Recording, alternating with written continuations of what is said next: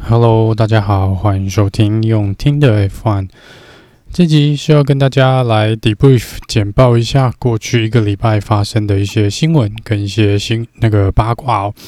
那首先呢是关于 Haas 车手的部分。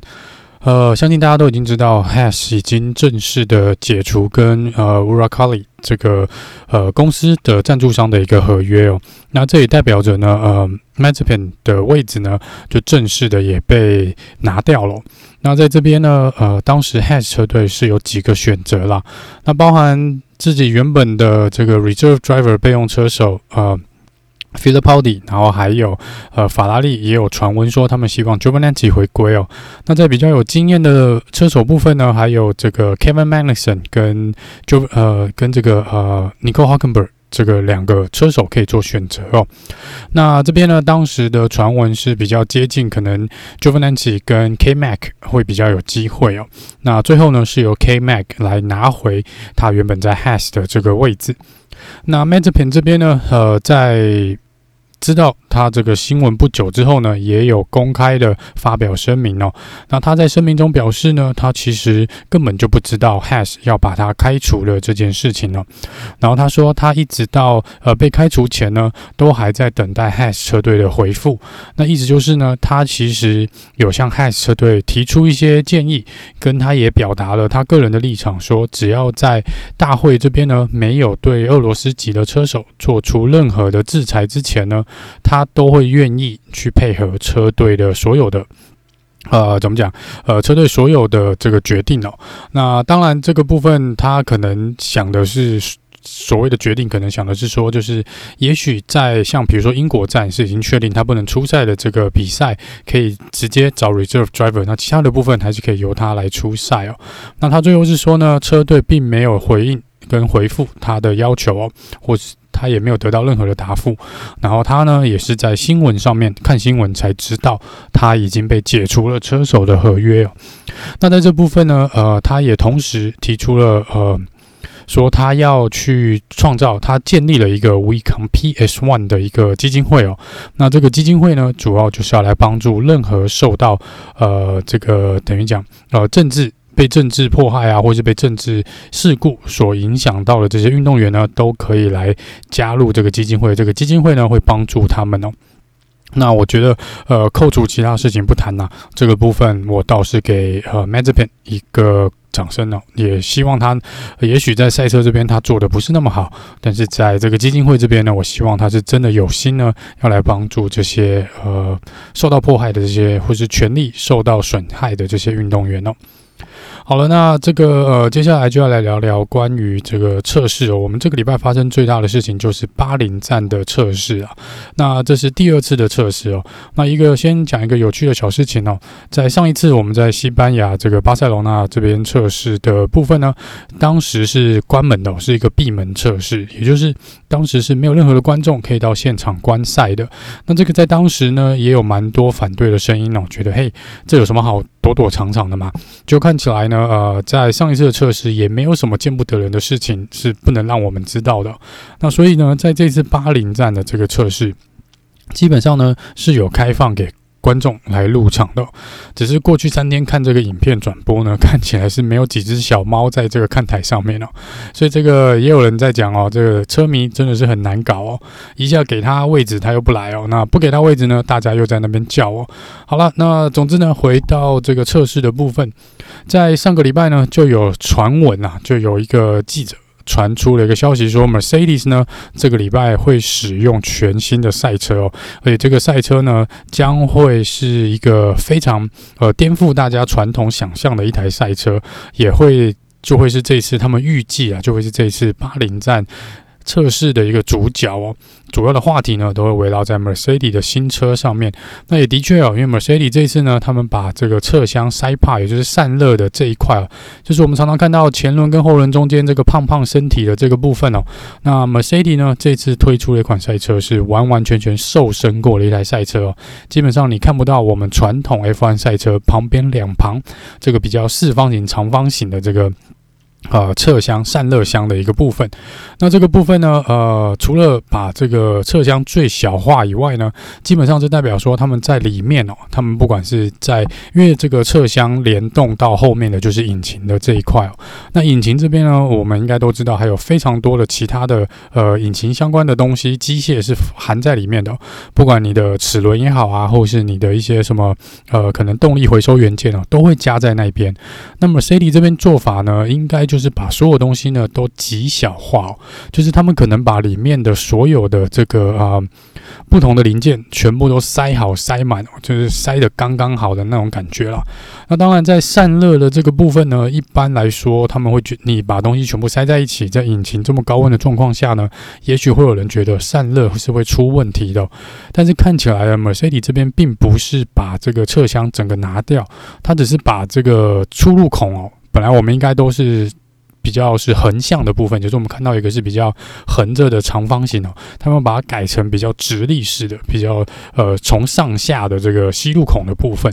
所以在气流的部分呢，应该看起来啦，如果看技术解说的话，呃，感觉上是还是会有足够的气流从里面通过。那这个部分就也取决到 Mercedes 在旁边呢，似乎也有开了一些孔，然后在车子的后面呢也。追加了一些这个气流设定的一些，呃，像它后面尾翼这边哦，跟后轮前面还有底板的部分都有加，算是改进啊，这个气流导向的一个，嗯、不一样的设计，所以在这个部分呢，也许在散热的部分也不至于到那么糟糕哦。总之呢，这个设计呢，当然是颠覆了蛮多人的想法哦。那也有蛮多人是想说，这到底是怎么做到的？那也有一开始也有传闻说，红牛这边呢，马上就有提出质疑哦，说这个是否是合乎规定的？但是你目前从 Mercedes 提供出来的资料来看呢，他们这个 sipa 也就是这个侧箱的大小呢，应该是还是有符合大会的规定哦。那大会是有规定说，你这个入口处呢是要大概多大多宽哦？那他们应该是有达到这个要求啦。后面你要怎么去把它？呃，算是打薄，或者是把它弄得比较贴近引擎这边呢，那就是你各车队的本事跟设计哦。那目前来看呢，这个是比较没有争议的部分。但是红军呢，法拉利这边却提出了另外一个看法。他们的质疑是呢，在如果有去看照片的朋友，可以去看一下，在这个呃后照镜的设计的部分，以往的后照镜呢，其实就是放在车手。的这个 Halo 前面两侧左右两侧哦，那么 C D 这边做一个比较不一样的，他们做了一个延伸，类似一个小。呃，小翅膀的一个延伸哦，两两边都有，然后他们再把这个后照镜压在这个翅膀上面哦。那这个部分呢，红军则表示呢，依照大会的规定，这个后照镜是不能够有任何去影响气流或者帮助气流或者空气力学的一个效用哦。后照镜纯粹的意义存在的唯一的意义呢，就是让你看到后面的情况。所以在这个部分，他们质疑 Mercedes 的这个设计呢，摆明了就是有在玩空气力学哦。所以这个部分。就肉眼来看呢、虽然呃，我个人也不是那么懂空气力学，但是以这个设计看起来呢，百分之百是跟空气力学有关系哦。所以这个部分，我想法拉利这个指引呢，倒会是呃，可能大会真的会需要去调查的这个部分哦。所以这个可能会是比较有争议的地方啦。那在这个测试的部分呢，Mercedes 这个新车哦，在 j o j o 手跟 Lewis Hamilton 测试完之后都有。都是给了比较不是那么正面的评价哦，他们都觉得这个车子呢似乎还有蛮多的问题哦，而且呃，最主要是出来说他觉得没有达到他们心中或是车队所期待的那个标准。Lewis Hamilton 呢更出来讲说，他认为哦，这个如果明天是比赛的话呢，呃，法拉利应该可以拿下一二名的位置哦。他们觉得 Mercedes 呢，呃，是没有。目前是没有夺冠的希望。那当然，Carlos Sainz 也出来讲哦，就调侃了一下 George Russell 说啊，他们 Mercedes 呢，每次都把事情讲得很严重哦，讲得好像他们很糟糕一样哦。去年也是这样，前年也是这样哦。但是后来呢，他们都可以在首战就拿下冠军了。所以这个也是有点反酸啊，就是看谁呢，在自己都在藏自己呃车队的秘密哦。这个大家都在观察对方哦。好，再聊聊红牛呢。红牛，呃，上次就有提到，他们在巴林站前呢，一定会做一些升级哦，这些呃零件或是一些外观上设车体设计的升级。那果然不错，他们在最后一天测试的最后一天呢，拿出了他们的新车。那这个新车呢，他们基本上呢修也是修改他们的侧箱哦，Side 的设计也变小了，也是有点精简化。然后在车底车子底盘的部分跟车子尾部这个有点排气跟气流的这个设计的部分也都有做一些修正哦。那整体来说呢，看起来是有一点点小了一号。然后在车子底盘跟塞帕旁边呢，本来原本的是有比较这个波浪形的一个设计哦，现在看起来是比较圆滑，呃，圆滑一点啦。那这个部分在呃。跑出来的成绩呢，也看起来相当不错。他们目前来说是拿下了最快的时间哦。以测试的时间来说，在这次巴林站，红牛是拿下最快的时间。那再来聊聊其他车队哦，McLaren 这边呢，问题就比较大一点点。在上一次在西班牙站的测试呢，Lando Norris 跟 Daniel r i c a r d o 都有指出车子是有刹车冷却的问题哦，就是在前轮刹车的部分呢，相当容易过热。那这个部分，然后上次也造成了一些问题，所以 McLaren 回去呢，马上就。开始进行更正哦，呃，应该说修正了。那在这个部分，他们说他们已经有做了一些零件跟一些设车体上面设计的改变，但是目前来说呢，还来不及，呃，可能来不及放在实战测试上面，所以在巴林站的时候呢，他们没有办法完全的测试他们所有新改进过的零件哦。那这个部分只能留给电脑的一些模拟来做处理。那他们说，只能在下一下个礼拜的正赛呢，才能正式测试哦。所以这个部分，Lando Norris 说呢，这个可能不是一个很简单就可以解决的问题哦，但是这是车队必须要去解决的问题。那另外一个让 McLaren 比较头痛的是呢，Daniel r i c a r d o 在三月十一号的时候，呃，接受测试是测试确诊，他是阳性反应哦。那在这个部分呢，下个礼拜不见得会来得及出赛这个开幕赛。那目前来说呢，他们有几个选项啦。这个呃，这个选项呢是呃有这个 Mercedes 跟 Mercedes 共用的这个 Stoffel Vandoorne，还有这个 Nick de Vries 都是可以来接替呃这个 Daniel r i c a r d o 出赛的。然后在这边呢，还有另外一个他们的后备车手呃 Paul di Resta 也是随时可以被叫上来的。那昨天呢，Alpine 这边呢更丢出另外一个变化球。Alpine 说呢，他们一直很想让他们的年轻车手 Oscar Piastri 来尝试 F1 哦，所以在这边他们也跟 McLaren 提出了算是一个合作计划了。就是说，如果 McLaren 可以接受的话呢，Alpine 也愿意出借 Oscar Piastri 来代替 Daniel r i c a r d o 出赛。那这个部分我们就看看接下来几天，呃，McLaren 怎么样来宣布。那当然也是希望 Daniel r i c a r d o 快点好起来哦。那另外一个需要担心的是呢，这个 Daniel Ricardo 因为在三月九号的时候呢，才跟所有的车手，就是另外的十九，应该是十八位车手来进行这个官方的拍照。那这个拍照是来支持这个呃没有战争 No Wars 的这个拍照。那这个拍照呢，呃，大家还靠得蛮近的，而且都没有戴口罩，所以这边是不是会有这个传染的问题呢？我相信各车队应该要比较担心哦，尤其是 Max i m s t e p p e n 就站在这个 Daniel Ricardo 旁边哦。那另外一个是，呃，在那张照片里面呢，除了 Nikita Mazepin 以外呢，另外一个没有出席的，呃，算是大咖呢，就是 Louis Hamilton 哦。那很多人其实都在问啊，说 Louis Hamilton 那天到底在哪里哦？他是不是呃立场是不是有所？怎么讲呢？就是你支持这个人权平等啊，然后这些事情的，然后你在这个时候你却没有站出来哦。那在接受访问的时候呢，也有记者问到这个问题了。那 Lewis Hamilton 给的回答是说呢，他说他是很遗憾他没有办法到场，因为他那一天他的班机受到了这个延误的影响，所以他是没有办法到场的。那这是他对记者的一个回复，并不是他不想参加，而是他当时是飞机。呃，delay 的关系，他没有办法到场去进行这个活动的拍照。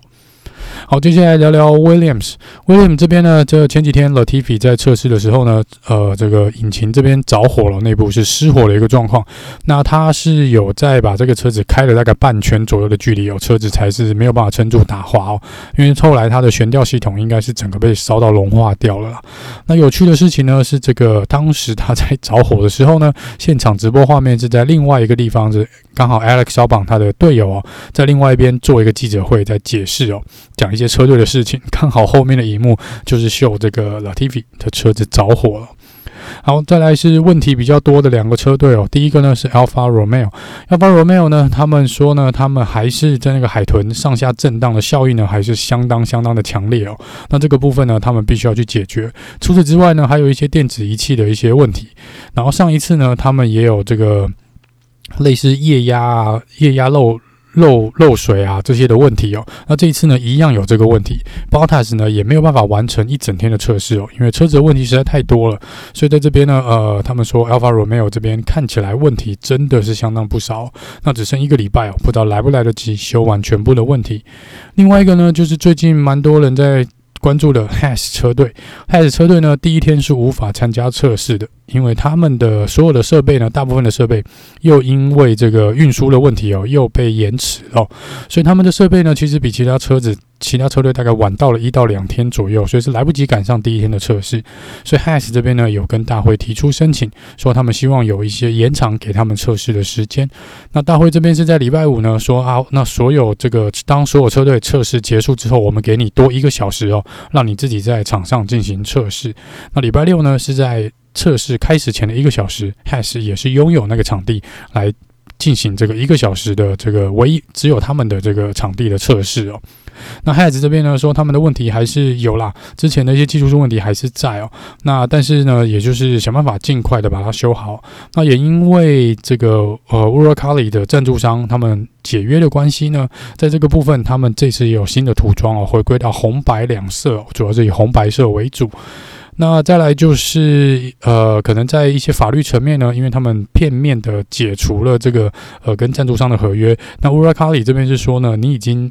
基本上已经付给他们二零二二的赞助费哦，所以 Uralkali 这家公司呢是有可能对 Hash 提出呃告诉的，然后想要追回这笔已经付给 Has 的钱了。那总他们觉得就是应该就是你不能拿了钱然后不办事哦，你已经收了我的钱，但是我的广告却完全不能放在你的车上哦。那这是应该是呃他们认为有违约的一个状况了。所以这个呢看起来 Haas 呢在呃跟前赞助商这边呢还有得扯哦，还有得扯。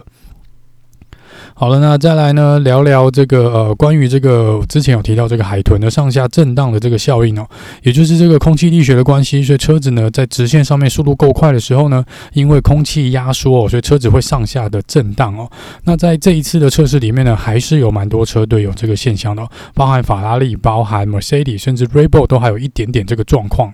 那在唯一这边状况比较小的呢，应该是 McLaren 哦，他们其实在上一场西班牙的测试呢，就已经针对这个，然后在这个。底盘这边有做了一些设计哦，那呃有一些这个可能技术师啊，这个工程师这边有提到说，这个其实不会是太难解决的问题，只是要再重新设计底盘或是一些空气这个气流这个流向导向的问题哦，可能就不是一件小事了。然后另外一个就是说呢，如果当然把车子的速度放慢一点点呢，这个可以稍微这个怎么讲？呃，让这个上下震荡状况比较缓和哦，但是应该各车队在这个拼速度的状况下呢，也许不会这样做，可是变成呢，就像。之前提到了，你上下震荡的幅度过大的时候呢，是有可能对车体还有悬吊系统造成相当大的损害哦。所以这个部分各车队看在下个礼拜前呢，是否能够进行一些改变哦。那目前有看到一些已经有针对这个项目去做一些设计上的改变，也不是说完全的设计改变哦，可能就是在底盘这边呢加装一个波浪形的侧边，或者在上面装个洞哦。